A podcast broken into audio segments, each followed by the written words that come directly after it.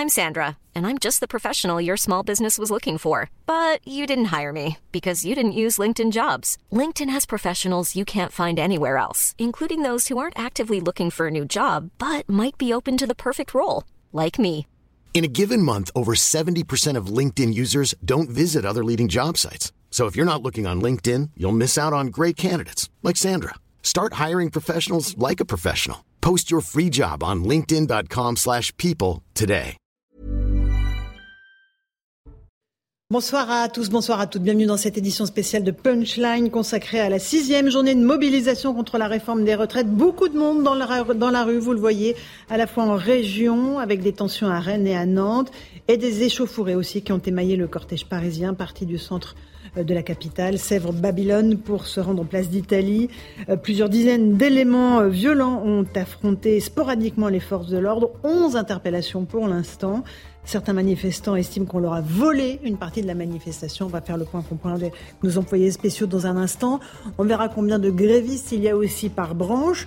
On va revenir sur les coupures d'électricité qui ont eu lieu notamment à Boulogne-sur-Mer. on estime qu'un agent sur quatre était en grève dans la fonction publique. On verra si c'est une mobilisation d'ampleur historique comme le souhaitaient les syndicats. Philippe Martinez de la CGT annonce que les grèves vont se généraliser dans les prochains jours.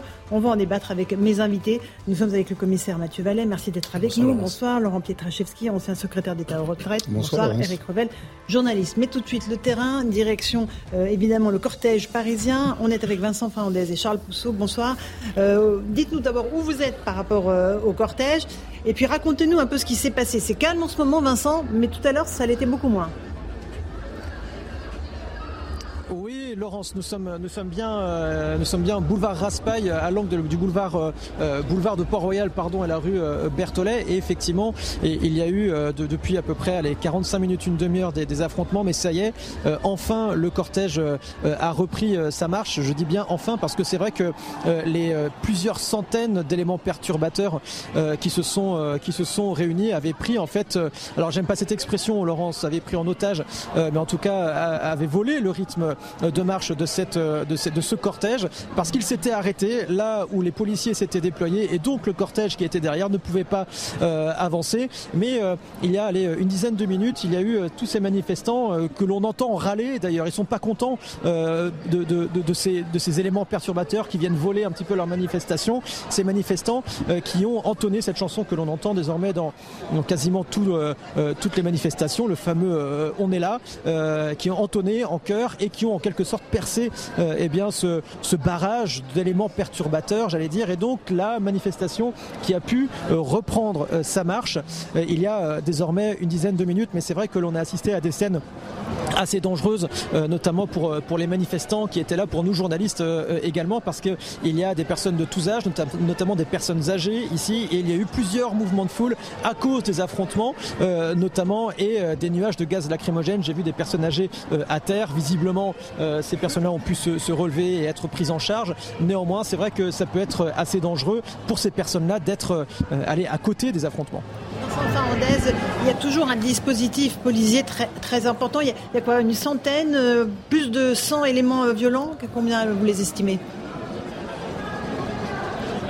Plusieurs centaines. Impossible de vous dire euh, combien exactement. Toujours est-il qu'ils sont, comme d'habitude, très organisés. On les a vus euh, euh, tout à l'heure monter sur des échafaudages pour tenter de, le démonter et de lancer, soit de lancer les éléments sur les policiers, soit de ériger des barricades de fortune dans la rue. les policiers, eux, opèrent également comme d'habitude, c'est-à-dire qu'il y a ces cordons de, CRS qui, eh bien, qui font bloc, qui, qui, font barrage et qui dispersent la foule. Et puis ensuite, il y a les autres policiers qui viennent euh, eh bien, sporadiquement euh, chercher, arrêter, interpeller euh, les éléments perturbateurs qu'ils ont ciblés. On a assisté tout à l'heure à une, arrestation. C'est toujours très rapide. Ils viennent très rapidement prendre quelqu'un et l'enlever de la foule. Et c'est vrai que tout au long du, trajet, ils essayent de se faire assez discrets. Les policiers, c'est leur tactique en fait lors de ces manifestations. Néanmoins, ils sont obligés de se déployer lorsque les éléments perturbateurs, par exemple, s'en prennent à des restaurants ou encore à des banques.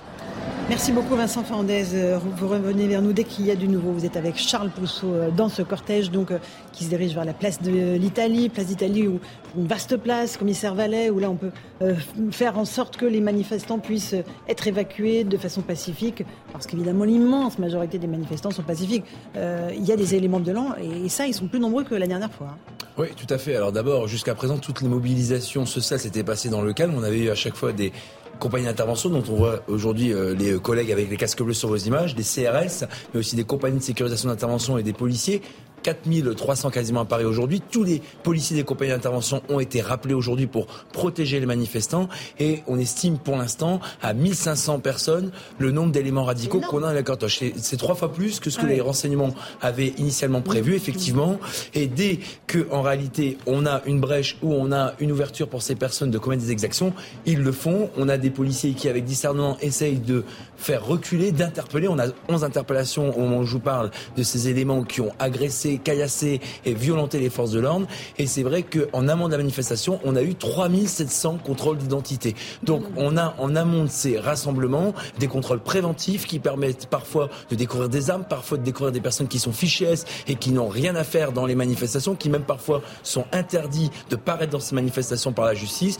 Donc on voit bien que le travail des policiers est largement accompli et le but c'est que ces manifestants pacifiques puissent exprimer leurs revendications dans le calme et sans être évidemment mis en cause et mélangés par ceux qui viennent casser, qui sont majoritairement des ultra-gauches et des black blocs et de la mouvance extrémiste radicale de l'extrême gauche. 700 000 manifestants à Paris, annonce à l'instant la CGT. On va attendre les chiffres euh, de la préfecture de police pour euh, juger de la mobilisation. Mais Laurent Pietraszewski, on peut se dire déjà qu'il y avait du monde euh, aujourd'hui oui, c'était attendu. C'était attendu parce que le front syndical est toujours uni, parce qu'il y a euh, une volonté, on l'entend, euh, des représentants euh, des salariés dans leurs organisations de faire reculer le gouvernement.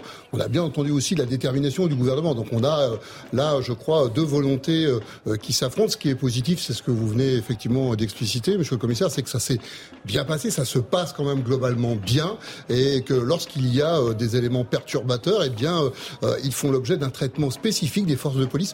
On reconnaît euh, là la patte euh, du préfet de police, l'ancien secrétaire d'État Laurent Noudiès, que je connais d'ailleurs euh, bien, et qui a trouvé, je crois, les voies pour assurer la sécurité de nos concitoyens, qu'ils soient manifestants, mais aussi tout simplement citoyens, et qui souhaitent pouvoir être tranquilles, y compris lorsqu'il y a grève. On va retourner sur le terrain dans notre cortège avec Jeanne Cancard, l'une de nos envoyées spéciales avec Fabrice Elsner. Bonsoir à tous les deux. Jeanne, pareil, vous avez assisté à des scènes assez, euh, assez compliqué euh, en début d'après-midi, notamment une voiture de SOS médecin qui s'est fait agresser, c'est cela? Exactement, Laurence, on a tout à l'heure assisté à des scènes assez violentes pour avoir fait les manifestations précédentes. On peut clairement dire aujourd'hui, on peut aujourd'hui. Alors, on vous retrouvera dans un instant, Jeanne Cancard, quand on aura réglé les problèmes de, de, de, micro. Euh, Louis Dragnel, 700 000 syndicats, 550 000 manifestants selon les syndicats et la CGT à Paris paraît important comme chiffre. La police disait 90 000. 60 à 90 000 donc euh, pour Paris, entre 1, million 100 000 et 1 million 400 000 euh, pour toute la France. Euh, donc ce qui est constaté en tout cas depuis le début de la journée, c'est qu'il y, y, a une légère hausse du nombre de manifestants un peu partout en France, de manière assez hétérogène. Il y a des villes dans lesquelles il y a un peu moins de monde, et puis il y a des villes où il y a vraiment beaucoup plus de monde, euh, notamment dans l'Ouest. Et d'ailleurs, je tiens à signaler qu'il n'y a pas eu uniquement des, des, heurts et des incidents avec la police à Paris, euh, puisqu'on a une première recension à Rennes notamment, où il y a 150 à 200 euh, profils donc d'ultra-gauche qui s'en sont pris aux forces de l'ordre. À Brest, une centaine d'individus Black Bloc en cagoulé hein, qui ont incendié des barricades et qui s'en sont pris euh, aux forces de l'ordre. À Nantes, un peu le, même scénario. Perpignan, Grenoble, Marseille, où des policiers du syndicat Alliance euh, ont été pris à partie euh, dans, les, dans les cortèges et donc ont dû quitter la manifestation. Et puis il y a aussi des incidents, aussi il y a des coupures de courant ciblées euh, puisque la menace avait été brandie euh, par euh, plusieurs organisations syndicales. Et il y a notamment la ville d'Annonay, enfin une partie de la ville, là où habite Olivier Dussopt, donc le ministre du Travail, qui a été coupé. Il y a eu des coupures également dans d'autres villes, notamment à Charleville-Mézières.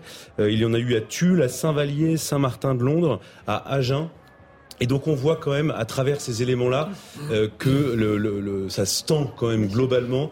Les mots d'ordre se, se, durcissent aussi hein, quand on parle de mettre la France à genoux, euh, quand on parle de, euh, de, mettre complètement le pays à l'arrêt. Eh bien, mécaniquement, euh, il y a à la fois des raisons qui s'expliquent par l'usure des manifestations et l'inflexibilité du gouvernement, et puis de l'autre côté par les mots d'ordre qui se durcissent. Et donc, euh, ça se traduit euh, la, pour des gens qui voilà qui ont envie d'en découdre avec les forces de l'ordre, ça se traduit par la violence. Un tout petit mot, Eric Revel, avant qu'on reparte sur le terrain, rejoindre nos équipes, Michael Dos Santos. Bon, Philippe Martinez avait averti, il, il, passait à la vitesse supérieure. On peut dire que, bah, on voit que la vitesse supérieure dans la rue, euh, oui, s'est accélérée. Euh, c'est toujours déplorable, évidemment, de voir un mouvement social de cette ampleur euh, contrecarré par des éléments violents qui n'ont rien à faire euh, dans cette manifestation. Mais il y a deux éléments que j'aimerais connaître, peut-être qu'on le, on le saura euh, tout au long de cette émission. C'est un, est-ce que les jeunes se sont mobilisés?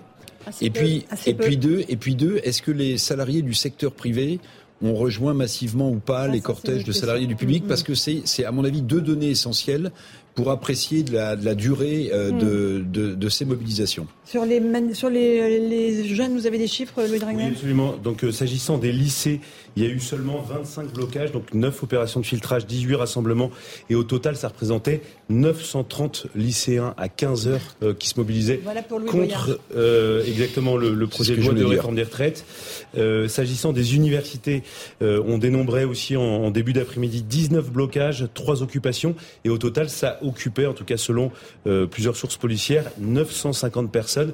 Donc euh, la, la, la, jeunesse qui déferle dans la rue et qui s'investit dans les manifestations et les blocages, ça s'est pas produit, ça s'est pas vu. En tout cas pas pour l'instant. en tout cas pas pour l'instant, mais bon euh, attendez, il est 17h09. Non, non, mais après les mobilisations vont se poursuivre dans Absolument. les prochains jours. Mais en tout cas, voilà, c'était quelque chose qui était ça très espéré, oui, à la fois par la France Insoumise, et... très espéré aussi par un certain nombre d'organisations syndicales. Eh bien, ça ne s'est pas produit. Par la France Insoumise, quand même. Oui, absolument. Mais en tout cas, voilà, aujourd'hui, on ne peut pas, enfin, ça, ça, ne se constate pas. Vous avez raison et si vous regardez, c'était seul 1,3% oui. des lycées qui sont, euh, qui sont bloqués euh, par rapport à toute la France. Blocus Challenge. Hashtag. Euh, juste, on va retourner sur le terrain avec Michael Dos Santos et Célia Barotte. Euh, Michael, vous, autour de vous, on, on voit hein, qu'il y a eu des affrontements, que ça a été compliqué.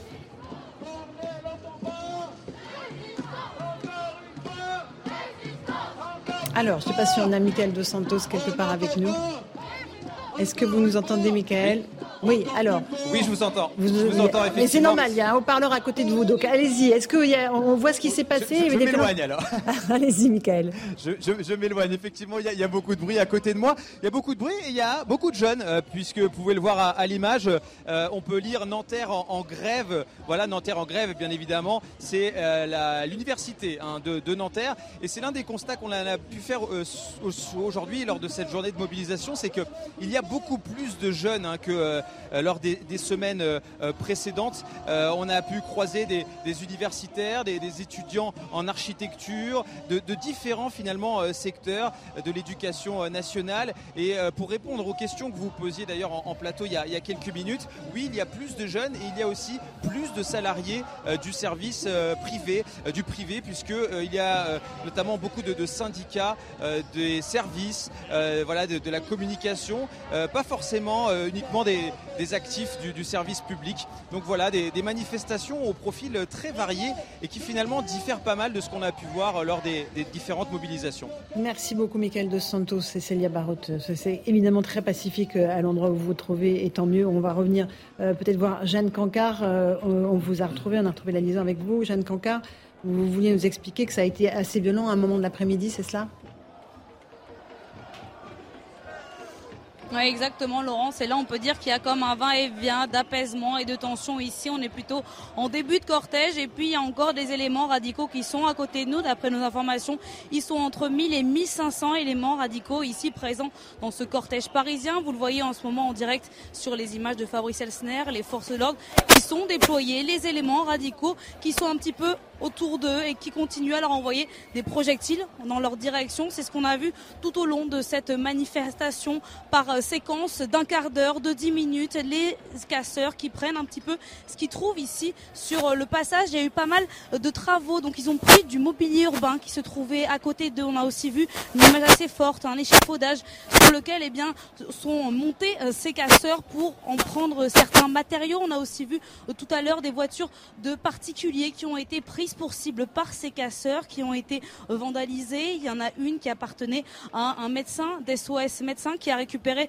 euh, sa voiture dans ces conditions vandalisées euh, par des casseurs qui sont présents ici en nombre pour avoir fait les autres manifs précédentes. Qu'on peut vous dire aujourd'hui, Laurence, eh bien, c'est que celle-ci, elle est plus violente. Les séquences de tension qu'il y a eu, elles sont plus fortes. Pourquoi? Eh bien, sûrement parce que tout simplement, ils sont présents ici, les casseurs, en plus grand nombre. On parle de 1500 personnes, 1000 à 1500 éléments radicaux, alors que sur les manifestations précédentes, on était plutôt autour de 300, 400, 500 maximum éléments radicaux. On les voit ici à notre droite euh, sur, euh, sur l'image, des personnes entièrement vêtues euh, de noir et cagoulées qui continuent, entre guillemets, à voler finalement la manifestation de, des participants. Ce ne sont pas mes mots, ce sont celles des personnes des personnes qu'on a rencontrées euh, tout au long du, parcours qui nous disent que finalement c'est dommage parce que ces séquences assez violentes, eh bien, elles ont entre guillemets euh, volé leur moment, volé leur 7 mars et ils ont peur que ça brouille finalement le message de fond qu'ils voulaient faire passer aujourd'hui. Euh, merci Jeanne Conquer. On va peut-être garder à l'image ce que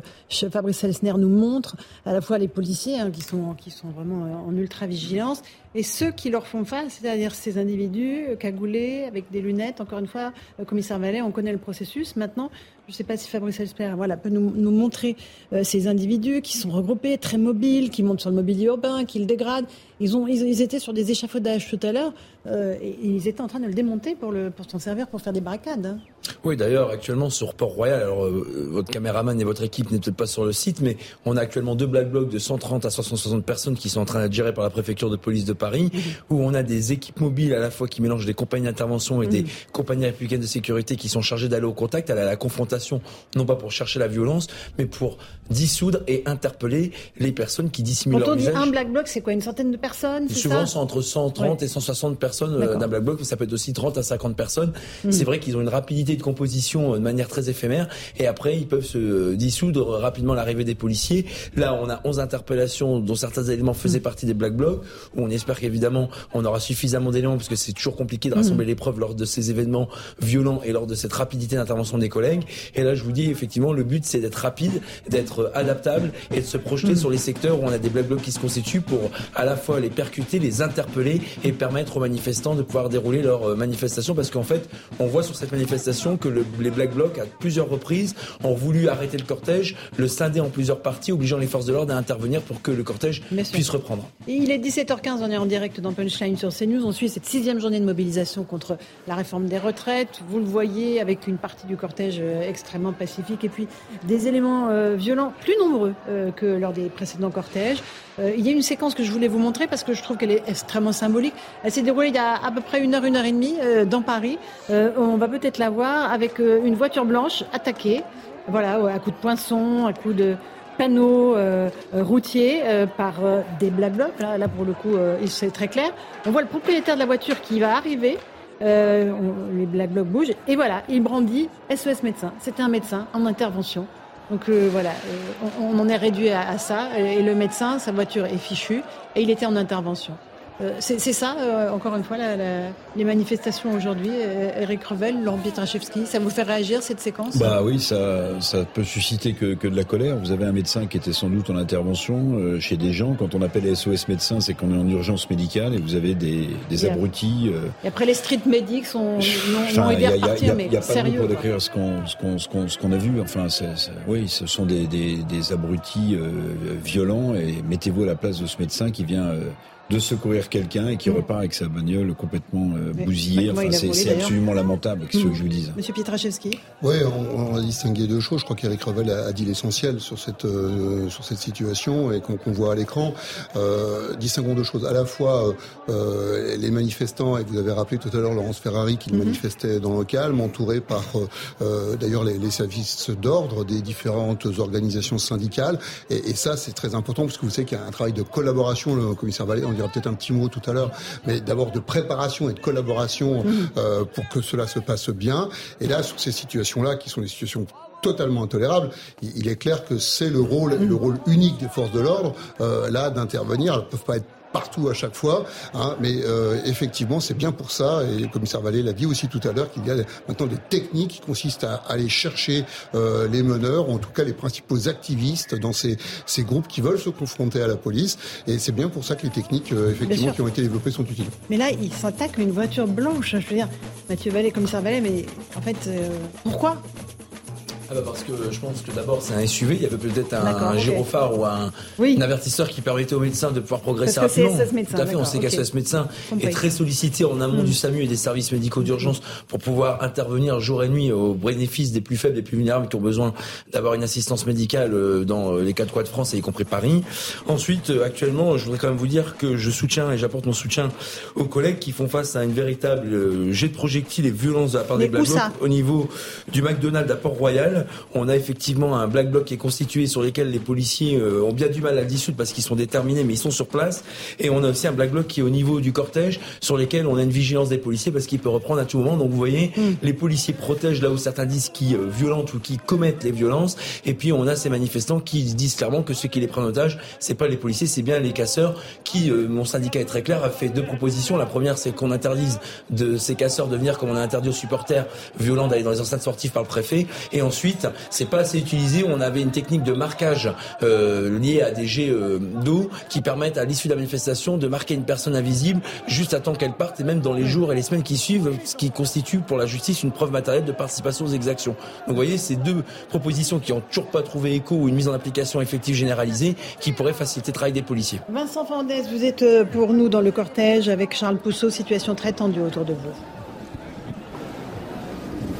Oui, absolument. On a ce, face à face. Alors pour le moment, effectivement, euh, ce n'est qu'un face à face. Il n'y a pas d'échange de, projectiles, mais il y a plusieurs centaines de, personnes. Euh, bien équipées, euh, toutes de, de, de, euh, notamment encagoulées avec euh, des lunettes également pour protéger les yeux en cas de, en gaz lacrymogène qui font face au, au, CRS eux aussi lourdement, équipés. et pour le moment, c'est vrai que la situation est en stand-by, mais on sent la situation électrique, franchement électrique. On entend des pétards de, temps en temps, mais voilà, alors que, je vous parle, on voit ce groupe de plusieurs dizaines, plusieurs centaines de, de personnes de toutes de noir vêtues qui commencent à, s'approcher un petit peu euh, euh, des, des, CRS et qui semblent particulièrement bien organisés, qui se tiennent les uns les autres.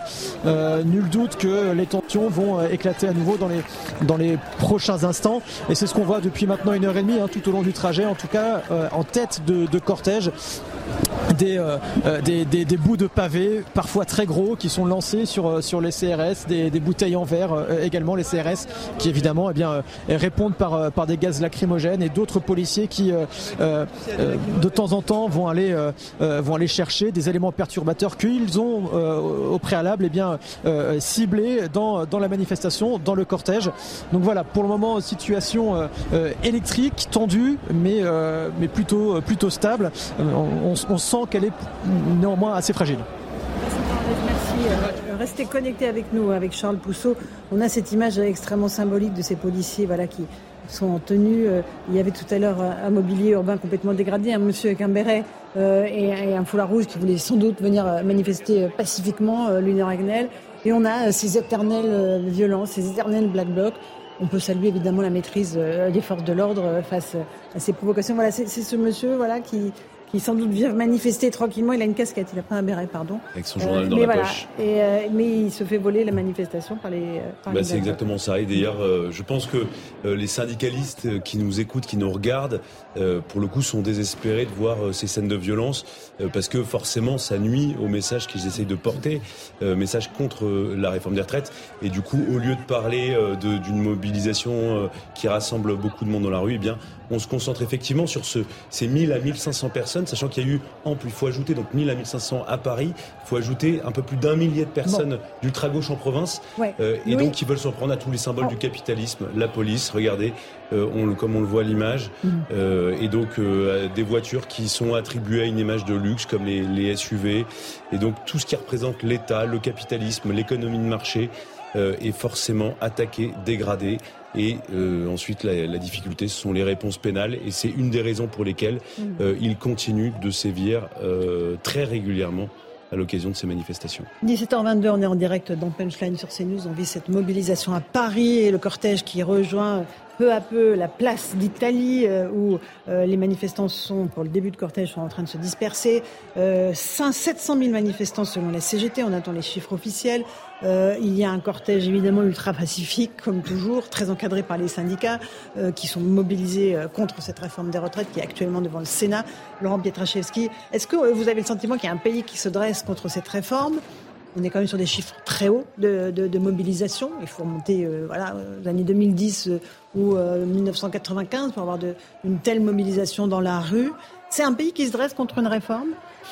Il y, a, y, a, sans aucun doute des éléments de, de refus de, ce recul de l'âge de départ en retraite et il, faut l'entendre, on peut le lire. On voit euh, à l'écran une pancarte qui est très explicite là-dessus. Mhm. Et puis il y a aussi une forme. On lâchera euh, rien, taxer les riches. Retraite à 60 ans. Oui, alors c'est vrai que c'est des slogans qui sont un peu faciles parce qu'on mhm. doit être tous le riche de quelqu'un euh, ici sur le plateau. Donc à partir de quand est-on riche? On, sait qu'il y a un précédent président de la République qui a eu parfois un peu de difficulté à expliquer partir de combien de revenus mensuels on était riche, mais en fait le, sujet qu'on peut mettre aussi là euh, sur la table, c'est celui de, relative forme euh, de malaise. Il y a euh, de la part de ceux qui sont dans la rue, moi je l'entends, je, les ai croisés pour certains à mon départ de Lille à la gare Lille-Flandre tout à l'heure, mmh. des questions qui se posent sur la nature du travail, sur la façon dont on vit notre rapport au travail, sur l'équilibre entre la vie professionnelle mmh. et, et, la vie privée, sur la façon dont on construit sur le fond ces différents temps de vie. Je crois que ça, c'est un des sujets qui n'a pas été abordé dans la réforme du gouvernement. C'est vrai, qui sera abordé plus tard, hein, parce qu'on va parler de travail, mais dans deux mois, à l'occasion d'une autre réforme. Euh, sur euh, le partage de la valeur notamment. C'est vrai, il y a des, symétries là-dessus. Il y a des mm. symétries, ça met le gouvernement en difficulté parce qu'effectivement il vient avec euh, un projet de loi qu'il a instruit et même s'il est contesté, et, moi aussi je, je l'entends, euh, sur un aspect très budgétaire et en même temps sur les aspects qui, on pourrait dire, sont, assez qualitatifs de contenu de travail, d'organisation de travail, il viendra plus tard. Donc cette asymétrie de communication le met en difficulté et, et d'ailleurs peut justifier aussi que les syndicats arrivent à, réunir aussi massivement, puisqu'on ne les invite pas, ou en tout cas pas encore, à, venir travailler sur ces autres aspects euh, qu'ils appellent, je crois, de leur vœu d'ailleurs du dialogue social. Euh, ils veulent vraiment négocier avec le, gouvernement, les syndicats là?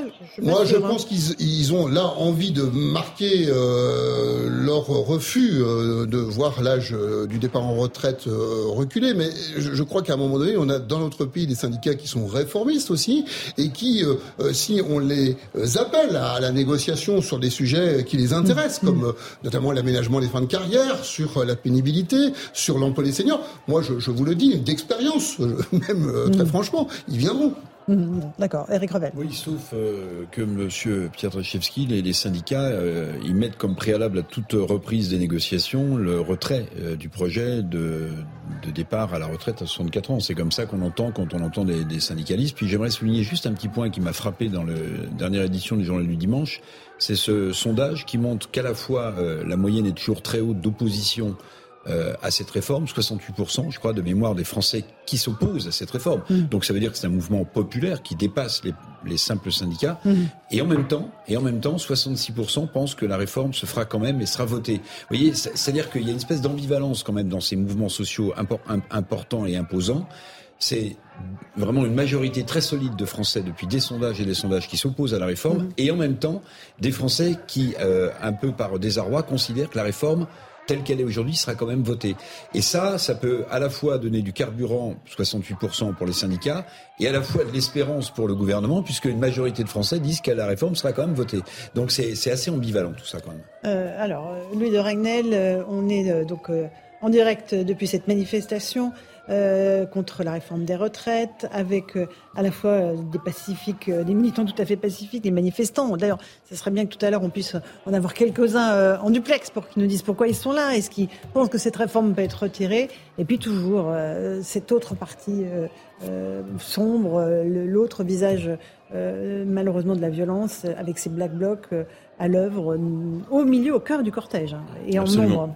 Donc ça représente 1000 à 1500 personnes euh, dans le cortège parisien et euh, dans toute la France, il y avait un peu plus d'un, il y avait autour d'un millier euh, de, de militants d'ultra gauche, de black bloc, de de militants alter, comme on dit, ultra, euh, qui donc euh, s'en sont pris aux forces de l'ordre. Et effectivement, euh, vous l'avez très bien dit, le fait que justement ils s'en prennent aux forces de l'ordre, eh bien, on en parle beaucoup plus. Et c'est ce qu'ils souhaitent. Hein, D'ailleurs, ils souhaitent qu'on puisse parler d'eux. ils étaient un peu plus discrets lors des dernières manifestations.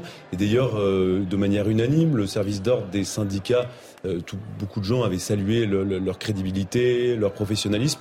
Mais effectivement, euh, là, on voit quand même des groupes qui se sont bien organisés, mhm. qui de manière très méthodique veulent s'en prendre euh, aux forces de mhm. l'ordre, donc des policiers et, des gendarmes. Mais de l'autre côté, les policiers et les gendarmes aux aussi. banques aussi, hein, au mobilier urbain, du capitalisme. aux échappedages. souvent, c'est les Burger King, les, les mhm. McDonald's, toutes les enseignes qui représentent le capitalisme en fait et l'économie de marché. ou alors, par exemple, vous avez très régulièrement dans les rues de Nantes, par exemple euh, les grandes rues commerciales, euh, les boulangeries même euh, qui sont qui sont attaquées sauvagement. Et donc effectivement voilà, donc là on parle de, de, maintien de l'ordre, mais ce qu'il faut aussi bien noter, c'est qu'en face il y a un dispositif de maintien de l'ordre qui est extrêmement dynamique. D'ailleurs on le voit sur la partie gauche de l'écran mhm. avec des, des, policiers là, des compagnies d'intervention qui justement ont cette capacité à la fois à se séparer en petits groupes pour aller extraire des manifestants euh, qu'ils ont identifié au préalable, et aussi à la fois cette capacité à tenir une ligne euh, pour éviter de les faire passer. Et on sait aussi que la stratégie, vraiment l'intention, donc c'est d'extraire les, les, leaders, d'aller de, les chercher, mais aussi d'essayer d'orienter euh, les, donc tous les casseurs à l'extérieur des cortèges pacifiques. Commissaire Vallée, on voit là que ça bouge. Euh, il y a des interventions. Alors c'est la CRS 8 hein, parce que euh, ils ont les nouveaux casques en expérimentation qui sont amenés à être généralisés dans l'ensemble des unités de force mobile, donc euh, compagnie républicaine de, sécurité. Comment C'est quoi C'est quoi ces casques C'est des nouveaux casques plus normalement et plus adaptés aux missions, notamment pour lutter à la fois pour les violences urbaines, les exactions violentes, mais aussi pour intervenir en milieu très, très dégradé. Pardon. Vous voyez sur le côté gauche, on voit la flamme des CRS et l'emblème de la compagnie 8 avec euh, un pic. Et c'est vrai que là, ils vont chercher des individus identifiés comme étant... ils avancent puis reculent, c'est ça. Hein. Alors ils sont projetés, c'est-à-dire qu'ils courent vers les euh, cibles et les objectifs qui sont identifiés comme étant mm. des auteurs présumés de violence ou d'exactions violentes passibles d'une peine d'emprisonnement, puisqu'ils les interpellent et ils les remettent directement à des effectifs locaux qui les amènent devant l'officier de police judiciaire pour un placement en garde à vue. C'est mm. grâce à ces interpellations d'abord que on permet d'identifier des personnes qui viennent casser, qui viennent agresser, qui viennent violenter les policiers, et surtout c'est grâce aussi à ces interpellations qu'on peut ficher les personnes pour avoir par les services de renseignement un suivi assidu. Bonsoir à tous et bienvenue dans cette édition spéciale de Punchline à la fois sur CNews et sur Europe 1 consacrée à la sixième journée de mobilisation contre la réforme des retraites. Beaucoup de monde dans la rue en région, euh, plus d'un million de personnes euh, selon un, comptage du ministère de l'Intérieur fait à 16 heures avec des tensions à Rennes et Nantes, des échauffourées également qui émaillent le cortège parisien parti du centre de Paris, Sèvres-Babylone pour se rendre place d'Italie avec des affrontements sporadiques euh, contre les forces de l'ordre. 13 interpellations au total. On va faire le point sur ce qui se passe en ce moment même à Paris. On est avec Fabien Villedieu, euh, représentant Sudrail. Bonsoir à vous, merci d'être là. Le commissaire Mathieu Vallet, merci aussi. Laurent Pietraszewski, ancien secrétaire d'État aux retraites. Franck Louvrier, maire LR de la Baule, bonsoir à vous. Bonsoir. Eric Revel, journaliste. On commence euh, avec vous, Margot Faudéré de Repin. Bonsoir Margot. On fait le point sur euh, cette journée de mobilisation en région et à Paris. effectivement, dans les rues, la mobilisation a été très importante. Vous l'avez dit, à 16 heures, le nombre de manifestants a atteint la barre du million dans les différents cortèges en France, selon la police. Donc au total, sur la journée, on devrait dépasser la mobilisation du 31 janvier, qui elle-même était déjà un record euh, par rapport à 2010. 30 000 personnes ont défilé à Marseille, plus de 25 000 à Lyon. À Paris, le décompte des forces de l'ordre n'est pas encore tombé. En tout cas, on peut souligner deux choses. D'abord, à Paris, des incidents qui ont démarré un peu plus tôt dans les cortèges, avec des black blocs un peu mieux organisés. D'ailleurs, on relevait 13 euh, interpellations à 17 heures. Et puis surtout, une très très forte mobilisation dans l'énergie. 64% de grévistes ce matin dans les raffineries et, total, et dépôts de Total Energy, plus de 40% chez EDF. Rappelez-vous, vendredi dernier, les syndicats des industries euh, gazières et électriques avaient promis une semaine noire dans mhm. l'énergie. ils s'y tiennent, avec notamment des coupures d'électricité dans les Hauts-de-France et puis une baisse importante de la production. En revanche, le mouvement est un peu moins suivi dans les transports. 39% de grévistes à la SNCF à midi, même si le trafic est très perturbé, avec seulement un TGV sur 5 en circulation. Et puis à noter, un tiers des enseignants en grève seulement. D'accord, merci beaucoup pour ce point complet.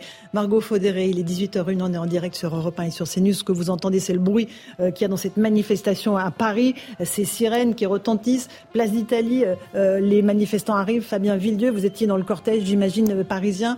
tout s'est passé pacifiquement pour vous jusqu'à l'arrivée Place d'Italie où visiblement c'est beaucoup plus compliqué. Est-ce que vous avez le sentiment que ces manifestants, vous, vous êtes fait voler votre manifestation, en tout cas dans la capitale? Je précise qu'il y a eu aussi des violences à Rennes et Nantes. Bah oui, j'ai un sentiment de hold-up, quoi. Parce que, en gros, on a 300, quasiment 300 manifestations en France. Euh, dans, je crois qu'il y a eu des échauffourées dans trois villes. Voilà. En fait, dans, 297, tout s'est passé bien. Mmh. Euh, moi, je viens de la manif de Paris, là. Euh, je viens, j'ai plus de voix d'ailleurs. Euh, j'ai pas vu ça. Hein. Mmh. Voilà. ça, on ne la pas, non plus. Hein. Et finalement, on, la pas non plus. Non, non, c'est pas vrai. Je peux pas vous laisser dire ça. on a fait toute la journée sur les manifestations, Monsieur Villedieu. Ça fait un quart d'heure On a fait toute la journée depuis midi en direct, Monsieur Villedieu. Je peux pas vous laisser dire ça et remettre en cause le travail des journalistes. Je ne remets pas en cause le travail des journalistes. On montre la réalité de ce qui se passe. Je vous dis juste et on vous donne la parole depuis des semaines. Plus d'un million de personnes dans la rue. Et on le dit pas ça Avec qui ça s'est très bien passé. Et on le dit pas ça Si je peux m'exprimer. Est-ce qu'on le dit Voilà. Est-ce qu'on l'a pas dit 12 fois Si, et moi je vous le dis, parce que je pense qu'il y a énormément de manifestants qui sont en colère aujourd'hui, et je me fais le porte-parole en partir d'eux, qui, sont, qui ont fait des manifestations où, dans 297 villes, ça s'est très bien passé. Ils rentrent chez eux, et qu'est-ce qu'ils voient sur BFM Et j'ai même regardé sur CNews et sur BFM, la seule chose qu'ils voient, c'est ça, et qui tourne en boucle, et eh ben effectivement, effectivement, ils ont le sentiment d'un hold-up. Voilà, moi j'ai le sentiment d'un hold-up. Je peux vous dire, à 2 heures, moi je vais pas me justifier sur là-dessus. Je voulais, je voulais plus. Je vais pas me justifier sur là-dessus. Mais je, ce que je peux vous dire, c'est qu'aujourd'hui, on a plus de monde que le 31, qui était déjà une manifestation historique. C'est ce qu'on a dit. Qu'on a des Ça on est d'accord là-dessus. Énormes.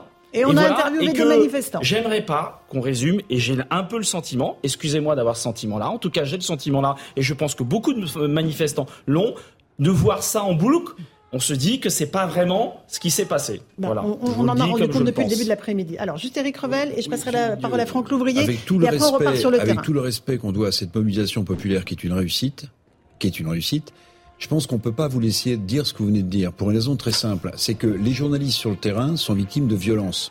Et en ayant cette réaction et cette façon de focaliser sur le traitement éditorial de la chaîne info euh, sur le plateau duquel vous êtes, vous pouvez donner le sentiment que vous encouragez en fait.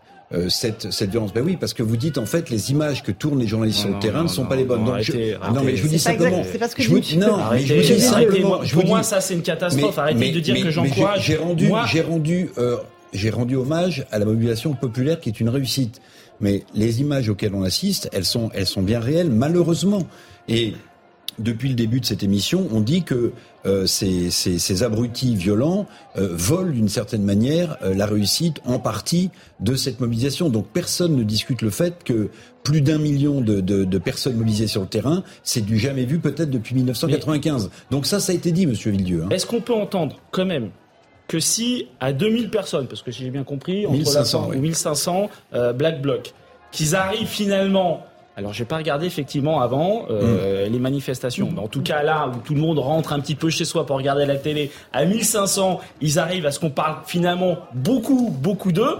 Je me dis quand même, de leur point de vue, et, et ce n'est pas du tout le mien. Pour moi, une manifestation doit venir en poussette en famille. Donc effectivement, c'est compliqué de venir en poussette s'il y a de la casse. Donc je suis complètement contre ce type de, de, de manifestation. Je me dis peut-être, de leur point de vue, bah, ils ont réussi finalement leur coup. Voilà. Euh, Franck Ouvrier, une réaction mère Je suis pas là euh, pour donner des leçons ni de démocratie et encore moins de médiatisation. C'est pas mon métier. Euh, et que le travail, il doit être fait, il est bien fait. Je me plains pas qu'il n'y ait pas d'image du Sénat ou dans ce moment des, des sénateurs sont en train de travailler sur le texte et pas s'agiter dans la rue, par exemple je ne dis rien, parce que c'est normal, il y a des séquences médiatiques qui sont différentes, et celle d'aujourd'hui, elle est, elle est importante, elle est aussi importante au début de la manifestation qu'à la fin. Parce que ce qui se passe est terrible, et honnêtement, il n'y a pas de situation totalement irresponsable. Parce que quand on a des propos qui sont bloquer le pays, mettre la pression, etc., bah, vous savez, euh, quand vous êtes homme politique ou femme politique, vous faites attention à vos propos parce que vous pouvez aussi prétendre qu'ils peuvent être mal interprétés, qu'ils peuvent emmener des dérapages. Alors attention à ça aussi, parce que depuis plusieurs jours, si ce n'est plusieurs semaines, j'entends des propos de la part des syndicalistes, dans leur globalité, qui ne sont pas toujours très responsables pour l'apaiser le pays. Parce que le but, c'est quand même d'apaiser le pays. Même si vous n'êtes pas d'accord, il y a, des, il y a aujourd'hui, euh, bien évidemment, des enceintes démocratiques dans lesquelles se déroule aussi la discussion du projet de loi. Euh, et, et, et c'est pas anodin, donc il faut faire attention. donc voilà, et donc vous êtes peut-être fait voler votre manifestation, mais vous en êtes aussi en partie responsable. Ah. Et ça, euh, malheureusement, pour vous, hein, c'est les conséquences d'une manifestation dans laquelle les tensions sont montées très haut quelques jours et quelques heures avant. Alors, Monsieur Bédieu, vous Aucun voulez répondre syndicaliste dit qu'il faut casser des vitrines, euh, brûler des voitures. quand on dit qu'il faut bloquer le pays, ça. à genoux, ça. mettre la France à genoux, ça veut dire quoi? Arrêtez. Mais mais mettre la Fran- mais quand bien même mettre la France à genoux, c'est pas casser des vitrines, brûler des poubelles ou s'attaquer. Bah, J'ai vu. vous savez, a les priori, il y avait un propos, la médecin. langue française, elle est personne, riche, hein. personne ne dit ça. Par contre, ce qui est vrai.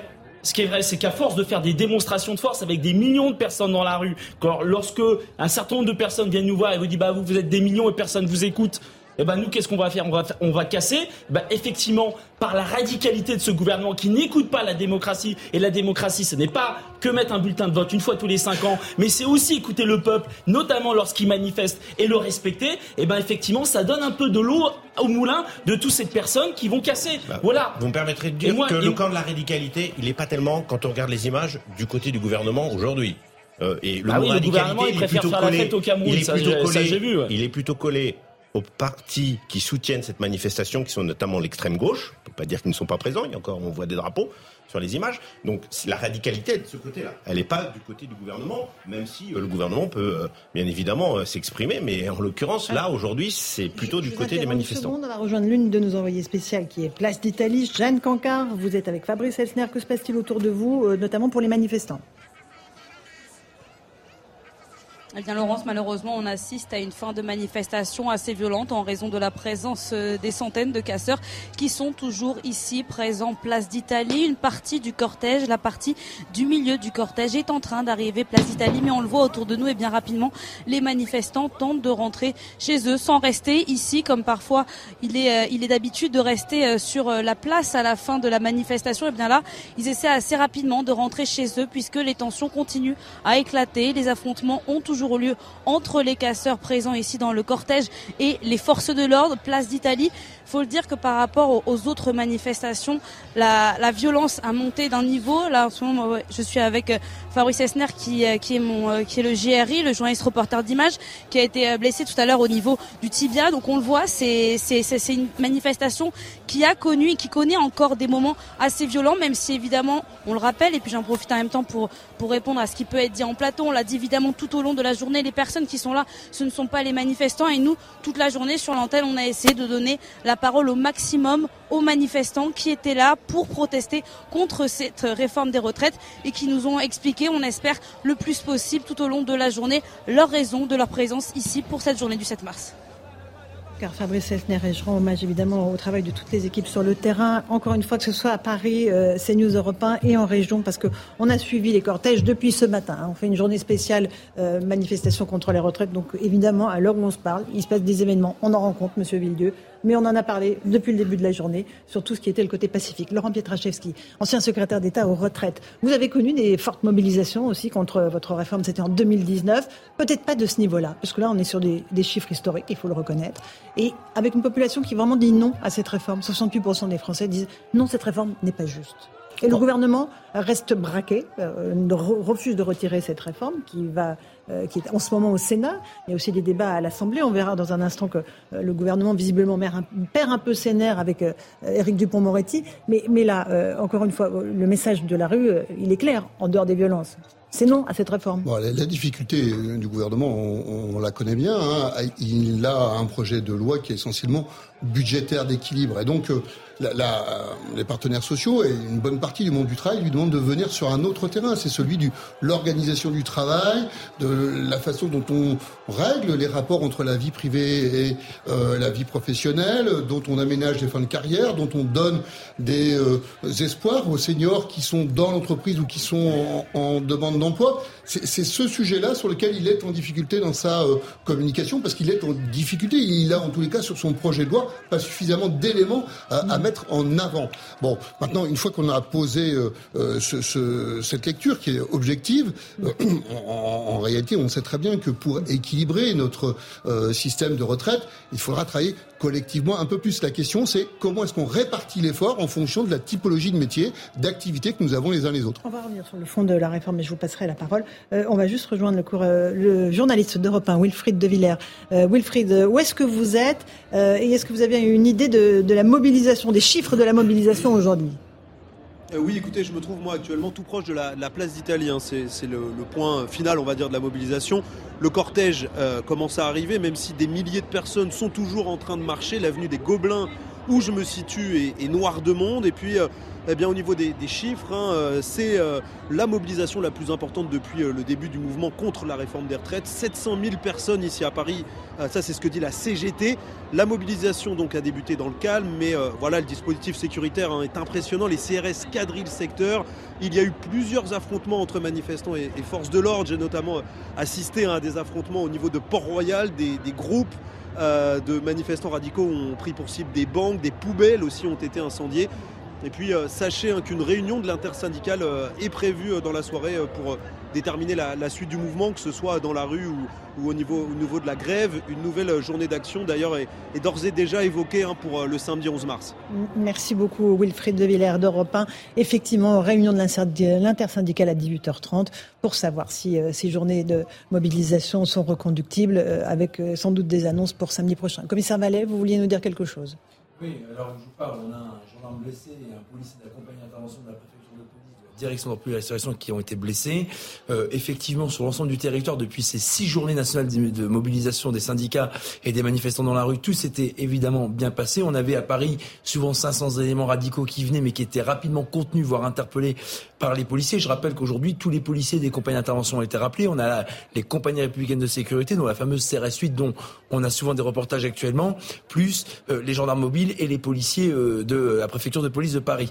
Et au moment où je vous parle, on a 13 interpellations. Et ce que M. Villedieu dit, comme euh, beaucoup de manifestants, c'est qu'ils viennent manifester pacifiquement pour témoigner et exprimer des revendications. Et le travail de la police, c'est que ça puisse se passer dans les meilleures conditions. Quand vous avez eu 3700 contrôles préventifs qui ont été réalisés en amont de la manifestation, quand vous avez 13 interpellations, quand vous avez la CRS 8, les compagnies d'intervention qui ont été, je le rappelle, toutes rappelées, c'est-à-dire que les braves mecs, ces policiers à moto, ces unités qui viennent au contact des individus qui sont violents ou ils risquent d'être grièvement blessés, ils le font pour que ces personnes puissent manifester correctement. Et j'ajoute que dans ces cortèges aujourd'hui, on a constaté la présence de nombreux jeunes.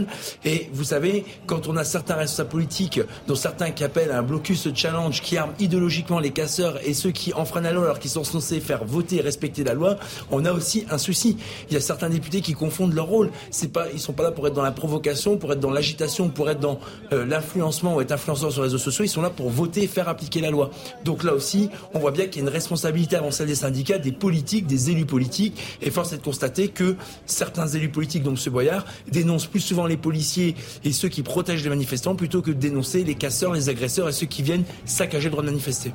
le, où il est, euh, combien de 1,3% des lycées bloqués 1,3% des lycées bloqués, euh, c'est une cinquantaine de lycées mmh. sur 3720 lycées que compte le territoire français. Point final. Monsieur Villedieu, vous voulez répondre peut-être à Monsieur Pietraszewski sur le fait que voilà, il, fallait cette réforme pour euh, équilibrer le système parce que voilà, il n'y a pas d'autre solution en vérité, dit-il.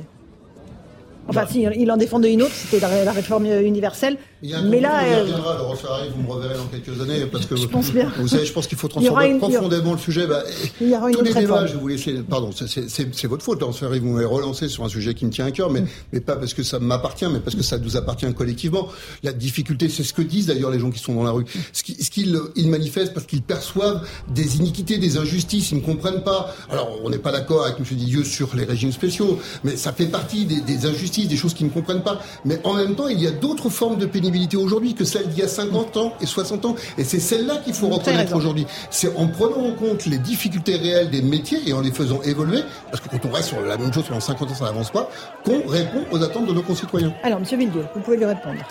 Alors je ne sais pas si les gens manifestent euh, parce qu'ils veulent plus de régimes spéciaux. Hein. J'ai pas l'impression que ce soit ça. Par contre, ce qui est sûr, c'est que euh, aujourd'hui, enfin le carburant et l'énergie de la mobilisation, c'est qu'il y a un tel niveau de productivité euh, aujourd'hui dans les entreprises françaises que les gens ont du mal à se projeter à 62 ans. Et voilà. Et le sport national de toutes les entreprises, les petites et les grandes, c'est quoi? C'est de se débarrasser des seniors.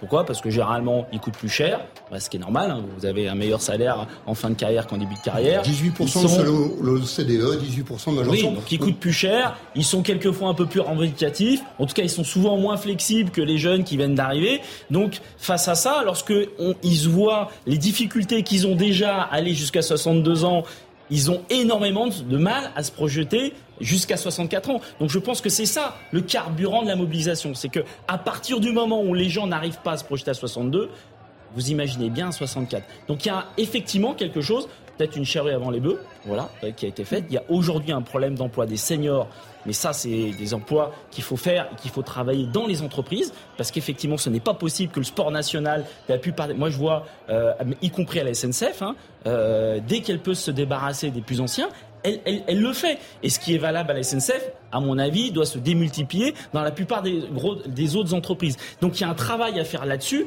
avant justement de dire aux gens ah ben non euh, ce qu'on va vous proposer, c'est de bosser jusqu'à 64 ans, ce qui veut dire pour beaucoup de gens, soit se retrouver au chômage, ou soit se retrouver ni au chômage, euh, ni en emploi, ce qu'on appelle le, halo entre les deux. Il y a des gens qui sont ni au chômage, ni en emploi, mais qui attendent tout simplement la retraite. je vais mettre... Franck Louvrier, vous lirez Monsieur parce que euh, la majorité sénatoriale vous a entendu. Vous voyez comme quoi le texte il bouge. On peut pas dire qu'il évolue pas. on a voté il y a quelques heures un CDI senior pour les pour les plus de 60 ans, pour permettre justement, et on a, on a fait avancer le texte, pour permettre justement à ceux qui sont plus âgés de pouvoir continuer euh, une activité. Donc vous voyez, on ne peut pas dire que les choses sont bloquées, les choses évoluent et on ne peut pas dire que le texte initial est le même que celui qui est aujourd'hui au Sénat et qui sera peut-être demain à l'Assemblée nationale. Donc euh, c'est pour ça que la raison de, de ces manifestations, je les comprends, mais je pense qu'elle elle dure trop longtemps. C'est un moment donné, à force d'amender le texte, il va plus rien rester.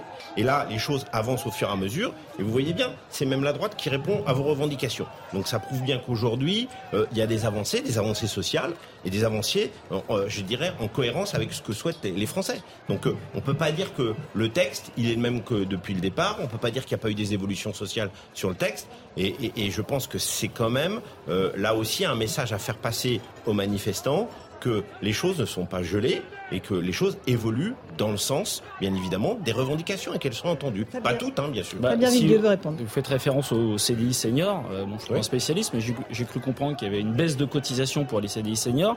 Donc, en fait, on nous dit qu'il y a un problème de ressources dans la sécurité sociale. Et qu'est-ce qu'on fait? On diminue les ressources de la sécurité sociale en créant un CDI senior où il y aura effectivement une baisse de cotisation. Il faut arrêter cette marche en avant où en permanence on est là, on assèche finalement les ressources de la sécurité sociale. Après on dit bah regardez, il n'y a plus d'argent dans les caisses, donc qu'est-ce qu'on fait? On réforme le système et on repousse l'âge de la retraite. Parce que les revendications de vos organisations syndicales, elles coûtent rien, les vôtres?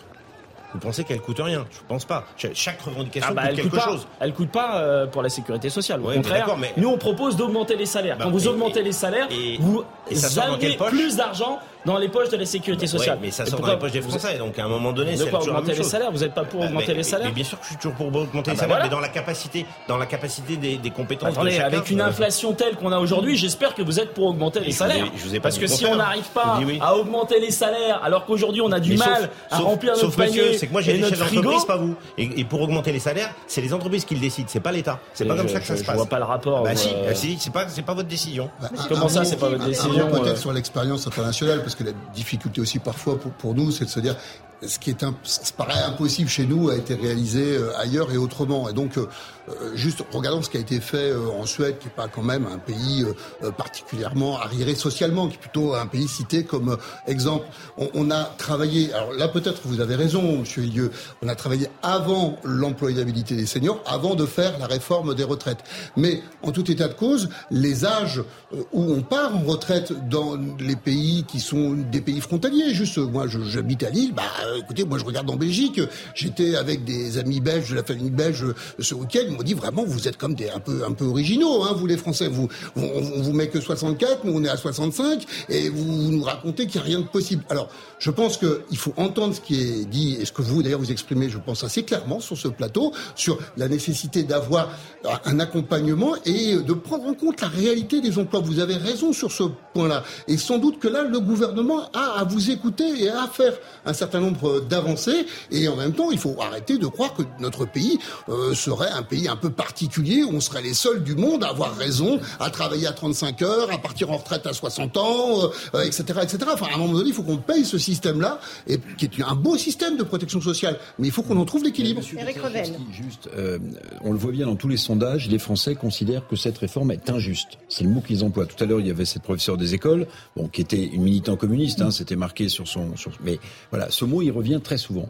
Euh, cette réforme est perçue par les gens qui manifestent et par ceux qui manifestent pas, en majorité, comme injuste. Bon, sur l'employabilité des seniors, vous ne pouvez pas euh, nier le fait que en France, nous avons un des taux d'employabilité des seniors les plus bas, les plus bas dans les pays de l'OCDE, même si on a euh, remonter un peu l'échelle. Donc ça veut dire que un certain nombre de problèmes, les carrières longues, la pénibilité au travail, l'employabilité des seniors, pour le coup, je reprends l'expression de M. Villedieu, il me semble qu'on a mis la charrue avant les bœufs. C'est-à-dire qu'on n'a pas donné on n'a pas donné de contexte sur l'évolution du travail dans ce pays. On a fait une réforme qui est une réforme comptable et on a passé presque par perte et profit ces trois items qui sont fondamentaux, sinon les Français ne considéreraient pas qu'elle est injuste, qui sont la pénibilité, les carrières longues et l'employabilité des seniors. C'est incontournable. je vois La réponse rapide de M. Pietraszewski, on part sur le terrain ensuite. Cette semaine, et donc je vous remercie de, de reprendre tous mes arguments.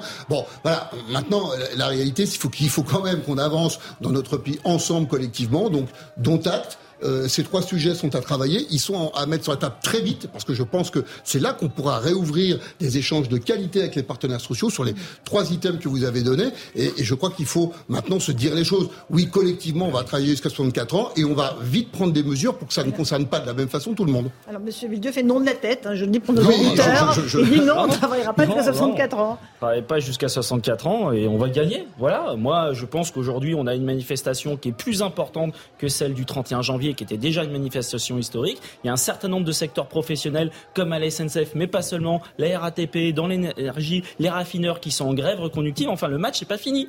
Le match n'est pas fini. Et effectivement, vous n'entendez pas la colère qu'il y a aujourd'hui en France et le refus profond le refus profond de cette réforme. Et à un moment donné, il faut écouter la population. Enfin, c'est pas possible de ne pas écouter le peuple le peuple doit être souverain. Vous n'avez pas le monopole de du peuple. Euh, moi, je, suis élu, je suis élu. J'écoute les Français euh, tous les jours. Et, et, et une façon ou d'une autre, euh, il y a aussi des instances dans lesquelles ils sont représentants du peuple. Et c'est là où vous ne pouvez pas les négliger non plus. C'est l'Assemblée nationale et, le Sénat. Et, donc, c'est nos institutions. Et donc, c'est eux qui, bien évidemment, à un moment donné, ont la compétence pour décider à l'arrivée. C'est comme ça que ça se passe. Bah, c'est comme ça que ça se passe. ça décide pas. Non, si, si, bah, Alors, excusez-moi. Je vais vous expliquer. Si la démocratie française, 58, la démocratie française, c'est un peu plus compliqué que ah on vote une fois tous les 5 ans. Ah bon, bah, et pendant 5 bah, ans. Non, on vote pas tous les 5 ans en France. On vote au moins tous les 2 ans. Ouais, mais on a bien compris que le vote important, c'était un peu la présidentielle et législative. Non, on vote une fois tous les 5 ans et pendant 5 ans, on ferme sa bouche. Et ben, ça se passe peut-être comme ça dans certains pays, mais pas en France. Voilà. En France, la démocratie, c'est tous les jours. Et la démocratie, ça fait partie des la manifestation, ça fait partie de la la démocratie. Et je vais même vous dire, la grève, ça fait partie de la bah démocratie. Bah la, France est un pays nationale, ça fait partie de la démocratie. C'est vrai, c'est vrai. Et l'Assemblée nationale devrait écouter le peuple. Et, ben, elle en sortirait grandi. écoutez, il y a vos représentants qui sont à l'Assemblée nationale. J'imagine que vous votez euh, à l'Assemblée aux élections législatives. Et j'ai l'impression qu'il y a même beaucoup de gens d'extrême gauche à l'Assemblée nationale, parce que je les entends. Je les vois pas tellement faire, mais je les entends. Donc on peut pas dire qu'ils sont pas représentés. Donc vous voyez, l'Assemblée est bien représentée. n'a pas voté extrême gauche. Le vote. Ah possible. Peut-être voter extrême son vote d'abord. Les chars soviétiques vont Non, non, non, on va pas vous demander pour qui vous avez voté. Il est 18h24 si vous nous rejoignez en ce moment. On est en direct sur CNews et sur Europe 1 pour cette euh, sixième journée de mobilisation contre la réforme des retraites. On repart sur le terrain à Paris, dans la manifestation euh, qui est en train d'arriver, place d'Italie. Michael Dos Santos, vous êtes sur place avec Célia Barotte. Racontez-nous ce que vous avez vécu euh, pendant cet après-midi de manifestation. Oui, on est actuellement euh, devant euh, l'agence immobilière euh, Guy Hockey, qui se situe avenue des, des Gobelins. une agence qui a été saccagée hein, il, y a, il y a quelques minutes. On a pu discuter avec les propriétaires de cette agence qui n'ont pas souhaité témoigner car tout simplement ils craignent pour leur vie. Les casseurs qui étaient là il y a quelques minutes leur ont fait comprendre que s'ils racontaient à des médias euh, s'ils osaient raconter ce qu'ils ont vécu, ils seraient menacés, on va vous tuer. Voilà, c'est le message qui leur a été euh, dit. On reviendra demain s'il le faut. Une vitrine qui a été euh, impactée, hein, qui, qui a de nombreux impacts avec des coups de marteau. C'est ce que nous a décrit la propriétaire. Plusieurs coups de marteau. une vingtaine de personnes étaient présentes sur les lieux. Ils étaient pour beaucoup munis de couteaux, des longues lames. Hein. c'est ce que m'a dit cette, cette propriétaire une propriétaire qui euh, me racontait euh, son histoire, les, larmes aux yeux. Elle dit ne pas comprendre pourquoi on s'attaque à une agence immobilière, pourquoi elle est euh, visée. Juste à, côté, il y a une banque qui, elle, a été également saccagée. Un distributeur, un, DAB, a été saccagé. Et elle pense qu'effectivement, elle a vu le visage de ces casseurs, ce qui a peut-être provoqué ces casseurs. Ils se sont donc rendus juste à côté, au niveau de l'agence immobilière. Ils auraient donc saccagé cette, euh, cette boutique. Euh, pour terminer, ce qui est assez étonnant, c'est que lorsque l'on filme cette vitrine, lorsque l'on discute avec la, propriétaire des lieux, on continue à être menacé nous-mêmes. Cette fois-ci, c'est des gens, des manifestants qui sont venus nous filmer à à peu près une dizaine, une quinzaine de centimètres, téléphone vraiment braqué sur nous en disant vous n'avez pas le droit de filmer, ce que vous faites c'est honteux. On a tenté d'échanger avec ces personnes, mais très vite la situation euh, s'envenime. Et donc on est euh, pris à partie très rapidement. C'est très difficile, euh, je vous le dis très honnêtement, c'est très difficile d'aujourd'hui faire ce qui est notre métier, le métier de journaliste. Ça n'était pas le cas lors des autres mobilisations. Aujourd'hui, on sent que la situation est quand même très tendue et on a pu voir notamment des scènes assez incroyables de gens qui défendent les casseurs, des casseurs qui parfois marchent même sur la vitrine qui est elle-même déjà cassée, ce qui est quand même assez étonnant. Et quand on filme ça, on est nous-mêmes pris à partie. Merci pour ce triste constat, Michael Dos Santos. Célia Barotte, commissaire Vallet voulait euh, répondre. Euh, il y a encore des violences à l'heure où on se parle. Euh, vos collègues vous disent quoi sur la situation Place d'Italie? Oui, on a encore des interpellations qui sont en cours avec un bilan qui sera fiabilisé dans les dans les heures qui arrivent. Là, on a actuellement par exemple des braves Mike hein, qui sont ces policiers à moto au contact des Black Blocs puisqu'ils sont en train de prendre à partie un camion de la CGT. Ce qui est vrai qu'aujourd'hui, ce qui s'est passé cet après-midi à Paris, c'est quand même grave. On a un véhicule d'SOS médecin qui a été vandalisé alors que le médecin porte assistance à une personne qui en avait besoin. On a un camion de la CGT actuellement qui est prêt à partie par des Black Blocs où les policiers sont en contact pour les dissoudre et les interpeller. Et puis les profils de ces personnes, on les connaît aisément. C'est souvent des bobos, des gens euh, qui ont de l'argent, des gens qui sont issus de familles aisées, puisque dans les profils des interpellés, dans ce qu'on fait comme enquête de personnalité et d'environnement, on voit bien qui ils sont et que si mon syndicat propose depuis des années qu'on puisse faire comme dans les matchs de football, interdire les supporters violents par le préfet, c'est-à-dire qu'on n'attend pas que la justice, dans sa décision de justice, dise on interdit cette personne violente d'aller dans une manifestation qui n'est pas un manifestant, qui est un agresseur, un casseur, une personne violente qui professe des menaces comme sur ceux des euh, personnels de l'agence Guy que vous avez montré sur vos images. Et donc si on fait la même chose pour ces casseurs, on en aura beaucoup moins. Ils seront fichés dans les services de renseignement, ils sont interdits de comparaître dans les manifs et ils pointeront avant, pendant, après et les manifestations. Donc vous voyez, souvent on a dans des cités des exactions compliquées vis-à-vis de nos collègues par les dealers, par les voleurs, par les agresseurs, mais dans ces manifestations, c'est les gens riches, c'est des gens aisés qui sont majoritairement interpellés par nos collègues parce que comme ils savent pas faire euh, quoi de leur vie et parce que surtout ils ont des idéaux anticapitalistes, antifascistes et anti-État, ils attaquent les policiers et les gendarmes et malheureusement sur leur parcours tout ce qui peut représenter les banques, les établissements, les agences immobilières. On a du mal à comprendre. François le ministre de la Santé, a, a tweeté c'est inadmissible, je ne peux pas l'accepter. Ces agissements n'ont pas leur place dans euh, notre pays. Soutien à ce médecin de SOS médecin. Il est pratiquement 18h30. On est toujours en direct sur Europe 1 et sur CNews.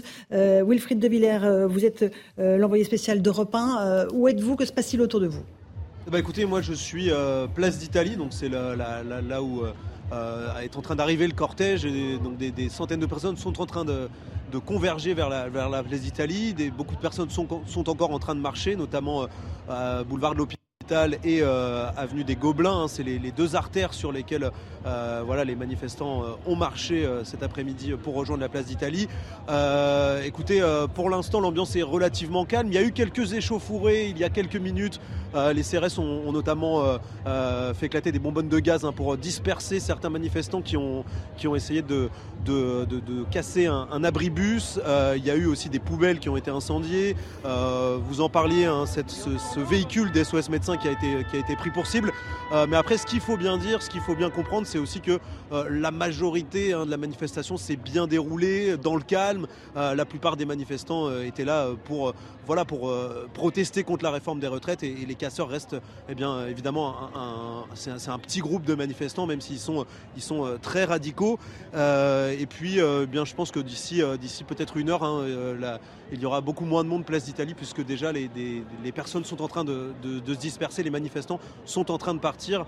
Euh, également aussi parce que euh, certains ont pris peur hein, hein, euh, face, face aux, affrontements qu'il y a eu autour de la place d'Italie. Merci beaucoup. Wilfried De Villers, qu'on retrouve tout à l'heure en Europe 1 soir. Franck Louvrier, encore une fois, c'est une mobilisation extrêmement importante à laquelle on assiste. Sixième journée de mobilisation contre cette réforme des retraites qui est actuellement au Sénat. Euh, qui va repasser en commission de mise paritaire, puis à l'Assemblée, qui risque d'être adopté peut-être en fin de semaine prochaine, le mouvement va durer. Le mouvement, il va être dur et il va durer. Oui, bien sûr, mais c'est mais c'est normal, c'est ce qu'on disait tout à l'heure. Il y a une expression euh, dans la rue qui, qui est forte et, qu'il faut écouter. Et le texte en parallèle, il est modifié, il est amendé, il est changé. Euh, moi, je m'interroge toujours. Hein, ces dérives de, manifestations non pas bien gérées, parce qu'en fin de compte, c'est quand même des manifestations qui ne sont pas bien gérés. Quand il y a des casses à la fin, quand il peut y avoir des blessés, euh, il y a aussi la responsabilité, pas uniquement de l'État aussi des organisateurs. Je suis désolé. Euh, à un moment donné, il faut que chacun prenne ses responsabilités. Quand vous faites une manifestation, il y a bien évidemment l'État. Euh, c'est anormal que ça dérive comme ça. C'est pas bien, notamment pour l'image euh, de nos organisations syndicales. Mais il y a une responsabilité collective. Et, il faut en tirer aussi des leçons. C'est pas uniquement de la faute de ceux qui votent la loi à l'Assemblée ou au Sénat. Et ça, euh, j'insiste là-dessus parce que euh, franchement, j'espère que ça va pas se réitérer. Et je pense que tout le monde doit tirer des leçons de, ce qui se passe ce soir. Sur cette mise en garde de Franck Le rien parce qu'au final, on a un bah, moi, ça me fait pas rire. Moi, moi les policiers qui sont qui sont qui sont habillés, qui sont dans ces manifestations-là, ça me fait pas rire. Moi, ce qui je rigole pas là-dessus. Ce qui me fait rire, c'est qu'on a un gouvernement qui joue le pourrissement. Voilà, bah le pourrissement est là. Bah voilà, eh ben, parce bah, que bien. Donc c'est bien. Il a un pourrissement et après il demande aux organisations syndicales euh, de faire le de faire leur boulot et, ah écoutez, moi, j'ai connu des manifestations qui étaient encadrées, hein, et, notamment de la CGT. Vous êtes, je êtes député ou Non, mais je suis élu et j'ai donc une légitimité à parler. Euh, et je peux vous dire que moi j'ai vu des, manifestations qui étaient encadrées de la CGT et qui se passaient bien. Là, je suis désolé. Non, mais en fait, vous faites, les questions, vous faites les questions et les réponses, c'est ça ah Non, c'est ce que j'ai le droit de penser. Moi, la seule chose que j'essaye de vous expliquer, si je peux hein, me permettre, hein, c'est qu'aujourd'hui, on a une mobilisation qui dure depuis le 19 janvier qu'on a effectivement un gouvernement qui n'écoute pas la mobilisation populaire, qui ne faiblit pas, qui monte crescendo. Et qu'on a une situation, je pense, de volonté du gouvernement, du pourrissement. Et le pourrissement, c'est ce qu'on est en train de voir aujourd'hui. Et eh bien ça, c'est une volonté politique. Et après, vous nous expliquez par votre radicalité, par le fait ah, que vous n'écoutez pas le gouvernement, il y a le pourrissement et vous nous demandez de faire le ménage. Mais c'est un truc de bah dingue. oui, c'est chez vous, c'est pas, c'est chez vous là, j'imagine. C'est, c'est vos amis qui, défilent, qui défilent. C'est pas, c'est pas le gouvernement qui défile. Donc je suis désolé. À un moment donné, il y a une responsabilité collective lorsque des, des manifestations de ce type. J'espère que vous condamnez bien évidemment et vous le faites. En tout cas, certains d'entre vous le font. Mais j'arrête pas de vous dire que moi, pour moi, pour qu'une manifestation se passe bien, il faut qu'elle soit pacifiste. Eh si ben on veut bah justement que les gens viennent en famille, hein. eh ben quoi, vous voulez quoi, vous voulez qu'on se avec le black box c'est ça vous, voulez vous pouvez, encadrer, vos manifestations comme ça a été le cas pendant des années. Mais arrêtez, c'est pas ah, comme ça bah que ça se passe. Il faut laisser faire. Mais, mais, même la police est en difficulté. Qu'est-ce que vous voulez que les manifestants aient bien qu'à un moment donné, il faut tirer des leçons de tout ça. Mais c'est pas bien. C'est pas bien organisé. Je suis désolé. Une manifestation qui dérive de. J'espère que ça va pas se réitérer parce que là, ce serait vraiment la responsabilité de ceux qui font ces manifestations-là. Mais il faut faire attention. La police armée et en difficulté eh ben, face à ça. Comment voulez-vous que les manifestants y arrivent Ça vous dérange pas qu'un policier rentre chez lui euh, abîmé par des situations Bon bah alors jamais bah, dit ça. tirons les leçons de tout ça. Encadrons les manifestations, qu'elles soient, qu'elles soient beaucoup mieux gérées. C'est pas nous qui organisons les manifestations, c'est vous. C'est bien vous. Très encadrées par les services de bah, sécurité. Bah oui, bah oui, mais la preuve, donc ça marche pas. Qui se coordonnent avec les forces de l'ordre. Ah il y a des éléments radicaux qui débordent tout le monde. Voilà. Euh, ah c'est. Euh, mais il faut retirer les leçons. un dernier mot. Le débat et puis. Euh, je pense que M. le maire nous disait au combien il, trouvait, et je crois qu'on peut que partager, euh, euh intolérable les, images de violence qu'on a vues. Euh, en même temps, rendons quand même, M. Villedieu, et, et, aux organisations syndicales, tout le travail de préparation, d'encadrement des manifestations, les services d'ordre qui sont sur le terrain et qui font le job, hein, il, faut, il faut le dire.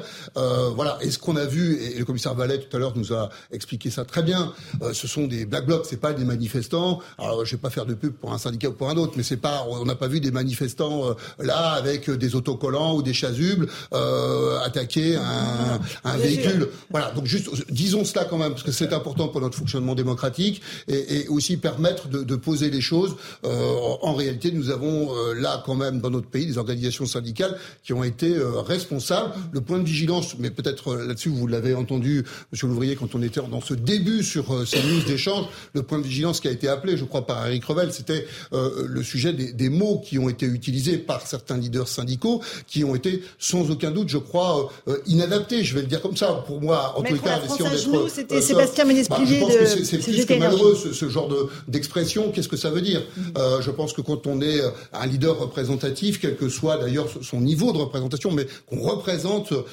des salariés, qu'on a des mandants, eh bien je pense que ça peut pas être une expression qu'on utilise surtout à la veille d'une manifestation. Mais monsieur le c'est pour ça que je qu'il faut tirer de ce qui se passe aujourd'hui. Parce qu'on ne peut pas dire très bien, c'est pas notre faute, et puis on recommence la même chose la prochaine fois. Je suis désolé, il y a des dérives. Ces dérives, elles, ont des raisons, et les raisons, il faut, il faut savoir à la fois les soulever et essayer de tirer les leçons. Parce que moi, je veux pas que d'autres policiers euh, se retrouvent dans des situations compliquées à la prochaine manifestation. Bah, bien sûr que je respecte le droit de grève, bien sûr que je respecte le droit de manifestation, mais je veux, je respecte aussi l'intégrité de nos policiers. Je respecte aussi l'intégrité des gens qui se retrouvent dans des situations lamentables, comme ce commerçant qui se retrouve avec sa vitrine explosée. C'est inadmissible. Donc voilà. Donc à un moment donné, tirons les leçons de cette situation. Moi, on est tous d'accord là C'est pas de notre faute, c'est de la faute. Je ne me sens pas concerné ah par ces cas par ah. cette cage. Bah, moi, je suis concerné par heureusement, heureusement qu'il y a eu des manifestations qui étaient pacifistes, qui sont très bien passées. Il y a des éléments que, qui, à mon avis, sont complètement extérieurs à la manifestation, qui profitent de la manifestation pour casser. D'ailleurs, même les forces de police qui sont formées pour, qui sont, qui ont quand même des casques, qui ont des difficultés à les contrôler, et on nous demanderait à nous de le faire. Mais enfin, c'est n'importe quoi, ça. c'est n'importe quoi. Commissaire Vallet, un tout petit mot, et après on repart sur le terrain où la manifestation se termine de 2018 à 2020, lorsqu'on a eu le mouvement des Gilets jaunes qui s'est transformé en ultra jaune, puisqu'on n'avait plus qu'à la fin les casseurs et les agresseurs, rien à voir avec les revendications pacifiques qui avaient démarré le 17 novembre 2018, effectivement, on a des policiers et des gendarmes aujourd'hui qui sont à l'œuvre avec une tactique, une doctrine et des techniques de maintien de l'ordre qui permettent d'aller au contact et d'interpeller. Et surtout, depuis ces cinq journées nationales de mobilisation, je ne parle pas de celle aujourd'hui qui n'est pas encore terminée, on a eu des excellentes relations entre les organisations syndicales, leurs services d'ordre et les policiers et les gendarmes. On voit que plus le mmh. cortège est encadré, organisé, organisé, déclaré, structuré et tout le long du cortège piloté par ces organisations avec l'appui des forces d'ordre. C'est pour ça qu'on les voyait moins depuis le début de l'année où a commencé la mobilisation. Effectivement, derrière, ça permet aux forces d'ordre d'intervenir que pour faire leur cœur de métier, c'est-à-dire d'interpeller les délinquants. Parce que je rappelle que quand on casse, on agresse, on jette des projectiles, on n'est pas manifestant, on est un casseur, un agresseur, un délinquant qui doit être jugé en tant que tel. Et quand je vois certains résultats de la justice, vous prenez ces policiers qui avaient interpellé ce casseur lors d'une présente manifestation à Paris où il a été reporté de jugement en février, puis après en octobre, au plus la réponse pénale est loin, au plus on donne un blanc-seing à ces personnes de recommencer. Allez, 22 interpellations à Paris selon la police. Euh, Jeanne Cancard, euh, vous êtes euh, place d'Italie, les choses se calment et les manifestations se terminent. La manifestation se termine. Non, exactement, Laurence. La dispersion est en cours en ce moment ici, euh, place d'Italie, où les forces de l'ordre sont évidemment toujours déployées ici euh, sur le terrain, puisqu'il y a toujours en ce moment des éléments radicaux qui sont présents ici, place d'Italie. On le sait, la fin d'une manifestation, c'est toujours un moment de tension qui peuvent, qui peuvent éclater ici. Alors, les policiers restent mobilisés. On le voit autour de nous, seulement euh, quelques poubelles pour le moment sont en feu. De temps en temps, vous avez euh, les pompiers qui viennent ici pour justement euh, éteindre ces euh, incendies, mais on va dire que le cœur de cette manifestation, les manifestants qui étaient présents dans ce cortège et qui ont manifesté et qui ont qui ont marché ici pacifiquement depuis Sèvres-Babylone jusqu'à cette place d'Italie dans le 13e arrondissement, eh bien eux, ils sont en train dans le calme de rentrer chez vous, de rentrer chez eux, pardon, et là on peut imaginer que les gens peuvent rester encore ici pendant une bonne heure. Et puis Le temps qu'il y aura ces manifestants ici présents sur la place, les policiers, les forces de l'ordre resteront ici positionnés. Mais depuis une demi-heure maintenant, plus d'interpellations ont été effectuées ici. Merci beaucoup Jeanne Cancar et Fabrice Elchner. Effectivement, il vaut mieux que les, manifestants rentrent chez eux tranquillement et, dans le calme. Euh, on, va regarder évidemment, évidemment un œil sur ce qui se passe et une oreille sur ce qui se passe place d'Italie. Mais je, vraiment, je voudrais quand même vous expliquer ce qui se passe. Alors, il y a le Sénat où le débat sur les retraites se déroule, puis il y a l'Assemblée nationale qui travaille sur d'autres textes. Et là, on a assisté à une scène euh, cet après-midi assez surréaliste puisque le garde des Sceaux, Éric Dupont-Moretti, a fait un bras d'honneur, euh, voire même deux, à Olivier Marlex, euh, le président du groupe Les Républicains à l'Assemblée nationale scène assez surréaliste dans l'hémicycle, puisque on se rappelle que les membres du gouvernement, à de nombreuses reprises, stigmatisé l'attitude de la France insoumise. Donc là, c'est le garde des Sceaux qui s'est permis de faire un bras d'honneur. On va écouter d'abord Olivier Marlex des Républicains, et ensuite les explications, les tentatives d'explication d'Éric Dupond-Moretti. Je vous rafraîchis la mémoire. Onze condamnations dans la majorité, dont celle de violence envers une ex-compagne, avec refus du bureau de l'Assemblée nationale de lever l'immunité parlementaire du député concerné et un autre condamné pour harcèlement sexuel envers une collaboratrice.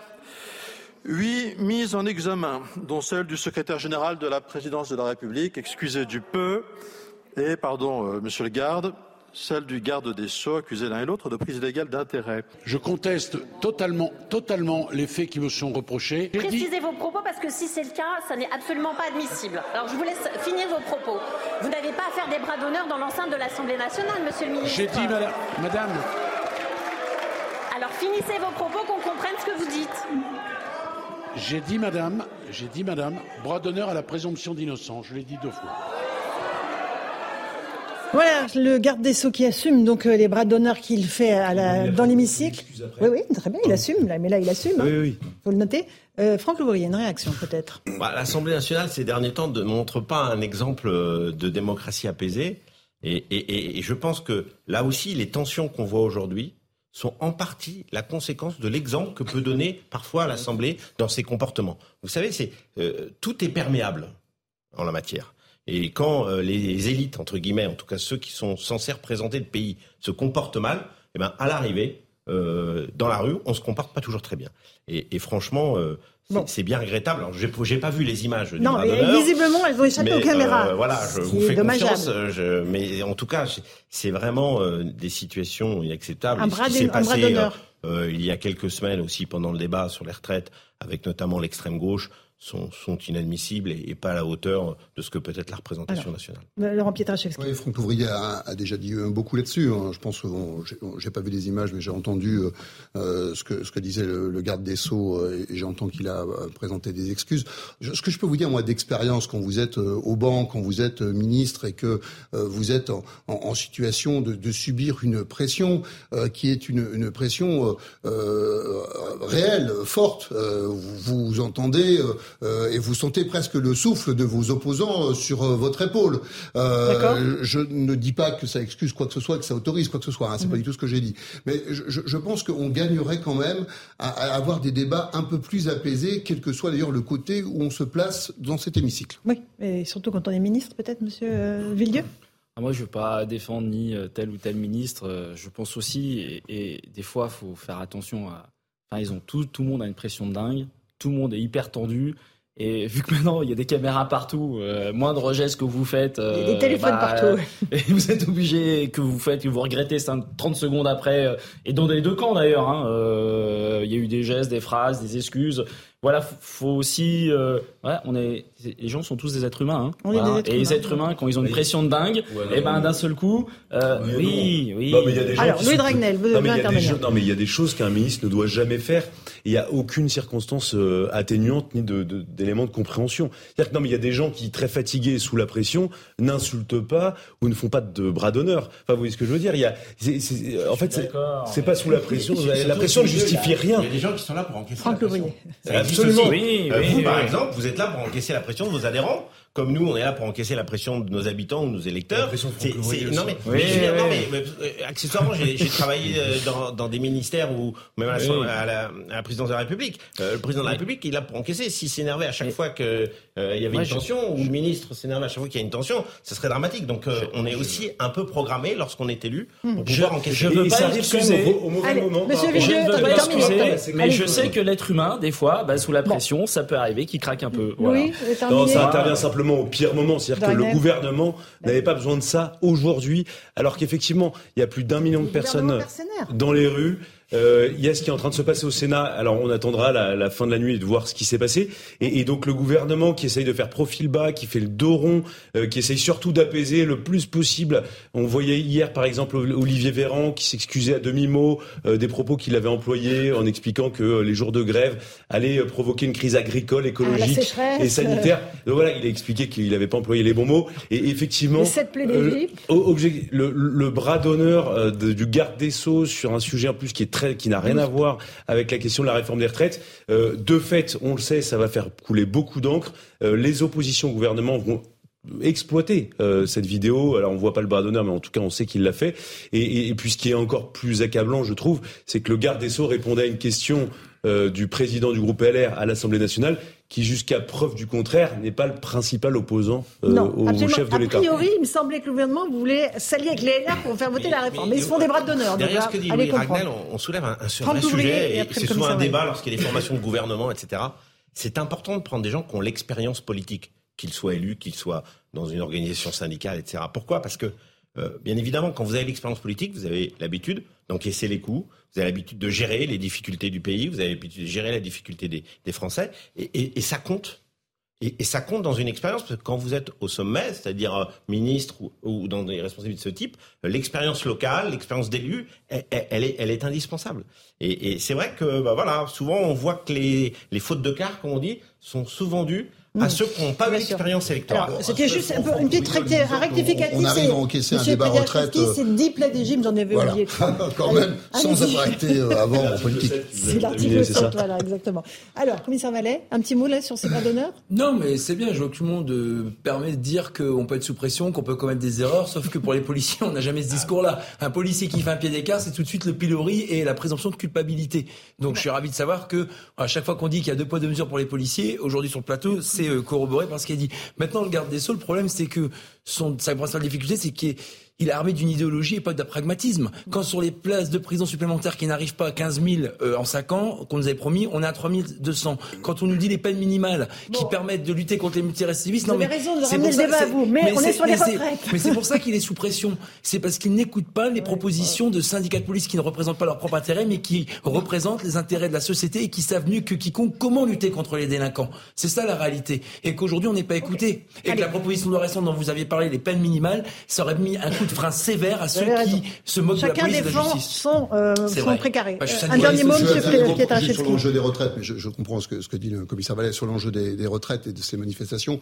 Je pense euh, que maintenant le sujet, c'est comment cela va continuer ou s'arrêter. Et, et je pense que euh, sur le fond, euh, là, le, le gouvernement et, et tout à l'heure Franck Fourier le disait, le, le travail qui est fait au Sénat et la façon dont ce texte va finir euh, sa vie parlementaire est, est importante. C'est-à-dire dans quelques jours, si la commission mixte paritaire arrive à se mettre d'accord pour qu'il puisse ouvrir ce gouvernement une autre page du dialogue social, parce que sur le fond, c'est cela dont nous avons besoin, c'est de parler d'autre chose et de nous rassembler, parce que là, on voit qu'on est dans Bah une oui, situation mais- de tension. Mais- Et le, Alors, le dernier Monsieur le échange, ministre, on, vous entend, non mais on vous entend, moi je comprends très très bien la mécanique, sauf que le, le problème c'est qu'aujourd'hui vous avez euh, un million de personnes dans la rue avec des gens qui sont euh, très en colère contre le gouvernement. Parfois c'est des gens en fait qui euh, initialement ne manifestaient pas contre la réforme des retraites. On voit qu'il y a des slogans contre l'inflation. Il y a même des jeunes qui manifestent contre le SNU obligatoire. Ça n'a rien à voir avec euh, la choucroute comme on dit euh, communément.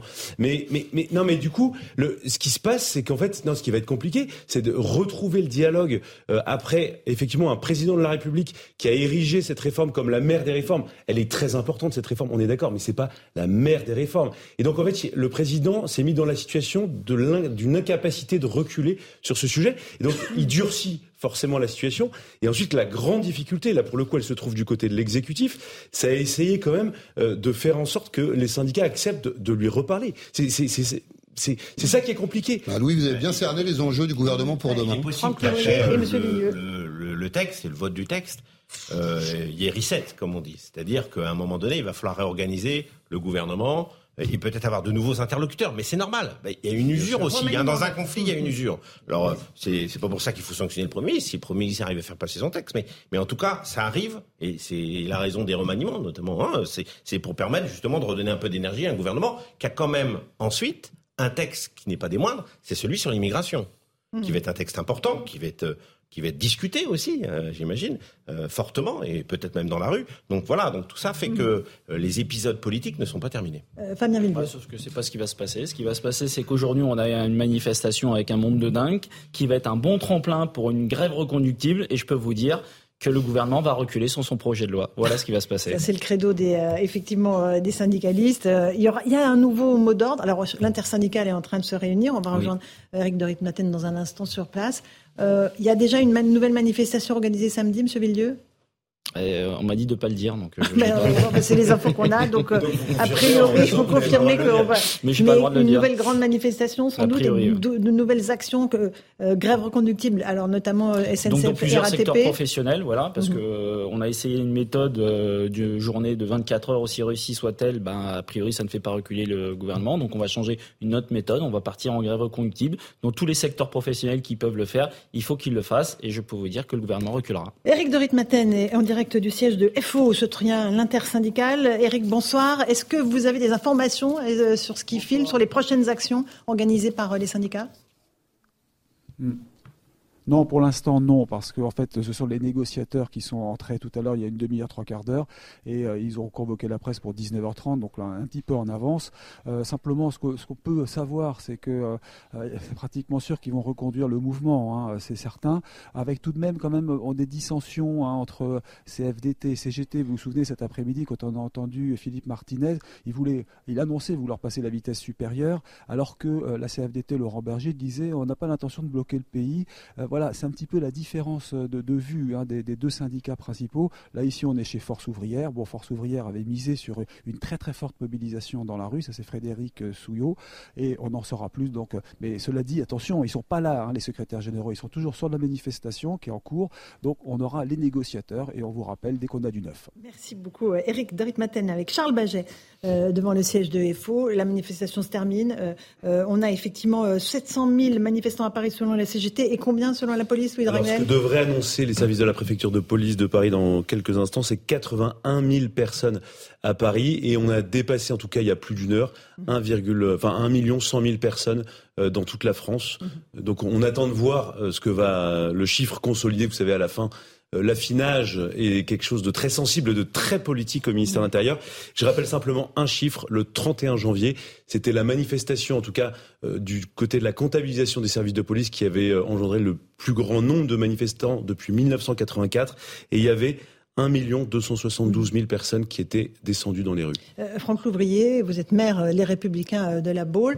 Les Républicains vont voter euh, cette euh, loi quand elle repassera euh, à l'Assemblée. Là, elle est actuellement au Sénat. Il y aura la commission mixte paritaire, puis retour à l'Assemblée. Oui, bien sûr. Bah, en tout cas, je l'espère parce que ça fait partie des sujets qu'on défend depuis des années. Donc, ce serait tout à fait étonnant. Alors, je sais qu'il y en a une partie des LR qui ne veulent pas voter ce texte-là, mais ce serait tout à fait étonnant qu'on qu ne soit pas dans, dans la lignée qu'on a dit euh, depuis des années, même pendant les élections euh, présidentielles.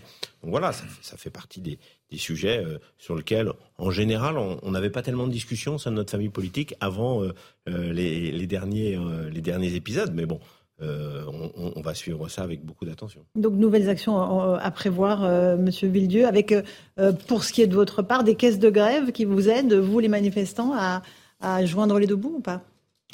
Euh, oui, alors la caisse de grève, ça vous paye pas la grève, hein, surtout quand vous partez en grève reconductible. Mais effectivement, aujourd'hui, le, voilà, le, le challenge qu'on a, c'est euh, est-ce qu'il y a un certain nombre de secteurs professionnels qui partiront en grève reconductible Si effectivement il y en a un ou deux, bah, ça ne sera pas de nature à faire plier le gouvernement. Par contre, effectivement, s'il y a plusieurs secteurs qui se posent la question et qui vont en grève reconductible, eh ben, ça sera les éléments de la victoire. Voilà.